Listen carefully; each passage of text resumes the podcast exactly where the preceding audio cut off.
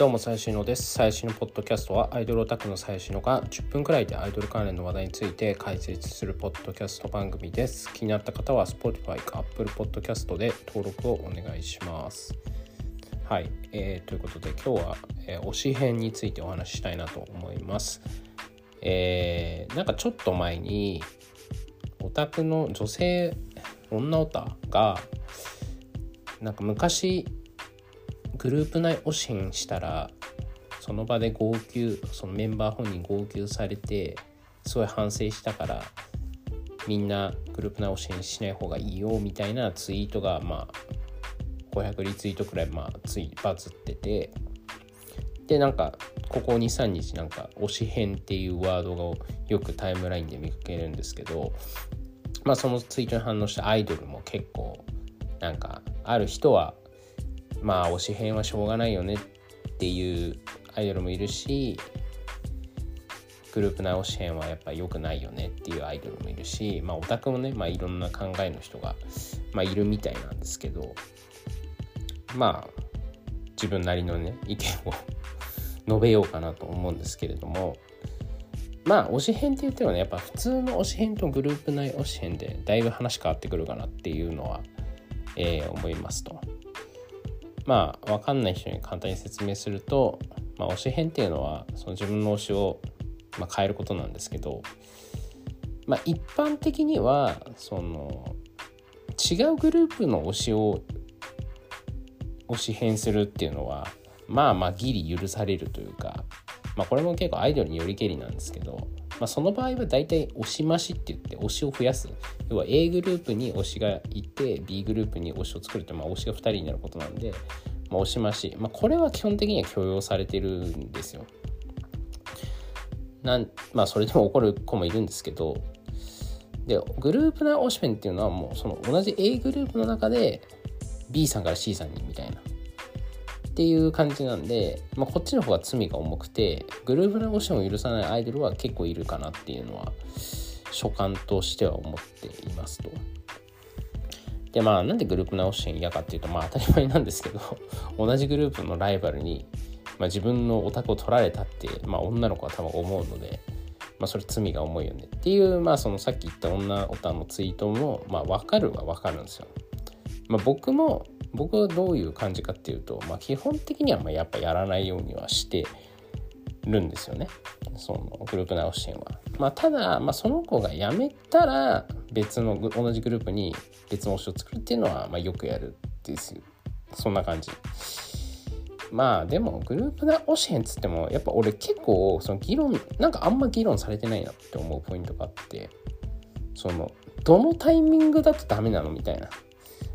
めっちゃ思うんですよね。そのじゃあまあ仮にその1年とか通ってて、まあ、ある A さんをずっと応援してたらそれはまあ教えんだと思うんですけど例えばなんか2ヶ月だったらよくねとか思うんですよまだ行き始めて。あのー、なんだろう昔と状況が違って昔ってそのまあコロナ前ですけど全悪全員握手みたいなイベントってまあ大体あったような気がするんですよね。まあ、メジャーアイドルだって絶対あったんですけど、まあ、それでままず全員と話して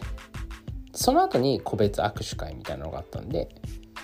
でまあその全握とかで、まあ、良かった子にま行くみたいな、まあ、流れがあったんですよ基本的には。でもコロナになって全員握手っていうのはなくなったんですよね完全に。まあやっぱちょっと密集しちゃうし。だから基本もう個別握手会オンリー。で、まあ、コロナ禍だとオンラインとかだと、まあ、オンラインって基本1対1だからオンライン配信というか。だからコロナで進んだことでもこの1対1のコミュニケーションがめちゃめちゃ進んだ、まあ、要はオンリーファイルみたいなその画像を送るっていうのもあれも1対1だし。個別握手会個別特典会ももう1対1だからみんなと話す機会っていうのがないわけですよ。でコロナにできたグループって基本だから全員に行くってことはあんまりない。まあねよほどお金に余裕がある人は全員に行くのかもしれないですけど大体やっぱステージ見て絞って僕の場合はですけど絞って3人くらいに絞ってとりあえず3人パーって行ってで僕、まあ、マイルールとして、まあ、3回行ってはまんなかったらもういいやって思うのであのまあとりあえずなんか例えばその3人に3回ずつ行ってでまあ別にあの推しを決めたいとか僕も全然思わない人なんで別に推しとかいらねえと思ってる人なんで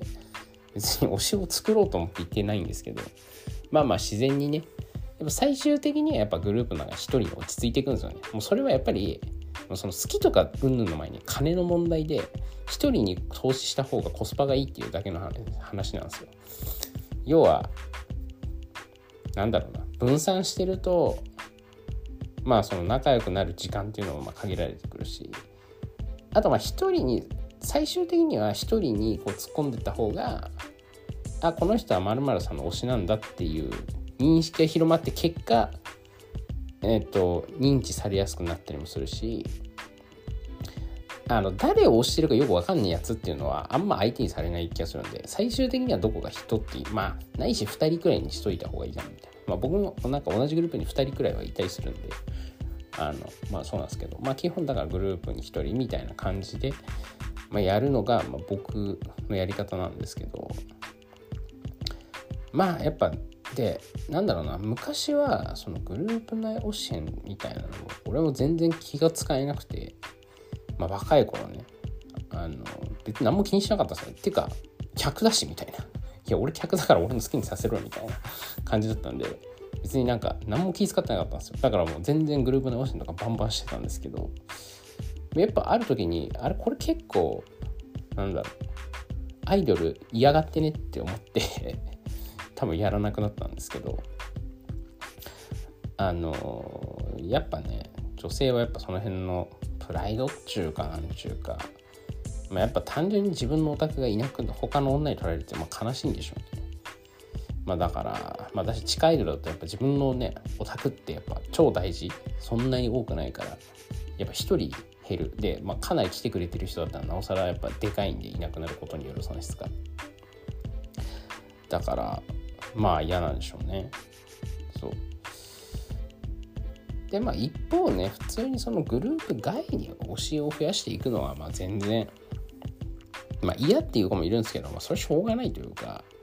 まあ、これもなんかその DD とか単押しの話にしますけど、まあ、今や単押しのオタクなんてほぼ皆無なんで絶対3人くらいはいるんで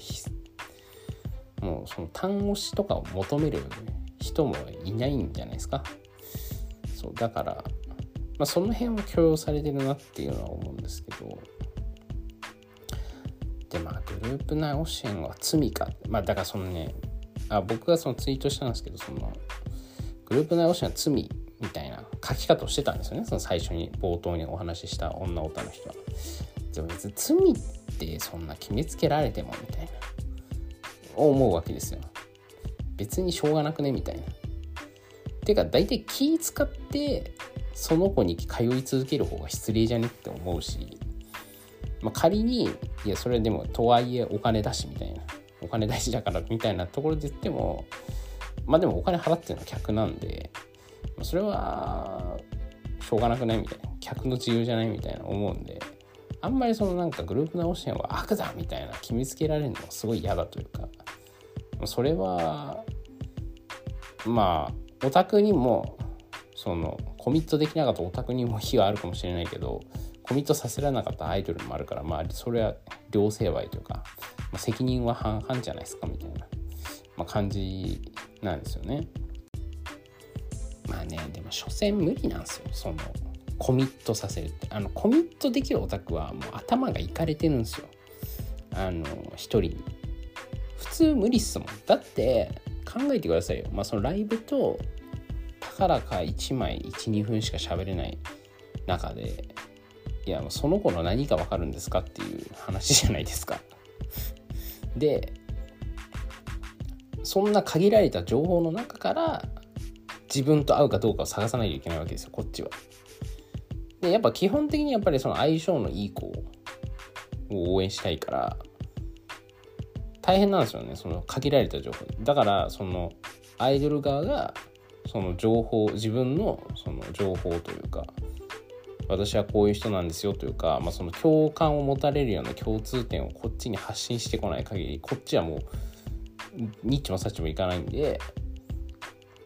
やっぱある程度やっぱ自己開示しないと、まあ、自己開示なりないないしはその自己プロデュースでちゃんと共通点オタクとの共通点を多く持つみたいなことやってくんないとそれはしばらく行ってなんかあんまり話弾まねえなってなったらそれ離れるよね。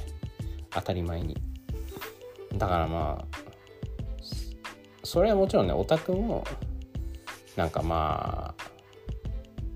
あわかんない。なんだ君のことが推しメンだよみたいなこと言ってからまあそういうアイドルの反感買うんでしょうけどね。僕アイドルにそんな言わないっすもん。そんな危険なことはできないんであの絶対言葉では言わないようにはしてます。まあ冗談で言うことあるかもしれないですけどなんかその好きとか君が推しメンとかも言ったことないですもん。まあ、あくまで行動で示すというか、まあ、その子になんかすごい多く来てくれてるなみたいな。他のメンバーより多く来てくれてるなって思ってもらうくらいでよくてそのもう推しメンとかもこの人の推しは私なんだとか思われたらもう他行けなくなっちゃうんでもうそう思われないように生きてますね。はい。まあいや結果として思われる分にはいいんですけどわざわざこっちから言うことじゃねえなっていう話ですよね。そう。まあなんかそのアイドルもそのグループの支援嫌だっていうのはそのなんか女性の気持ちとしては俺も理解できるんですけどまあでも君プロでプロでしょみたいな。その泣き落としでオタクの気を引こうとするんじゃないよって思っちゃうんですけどね。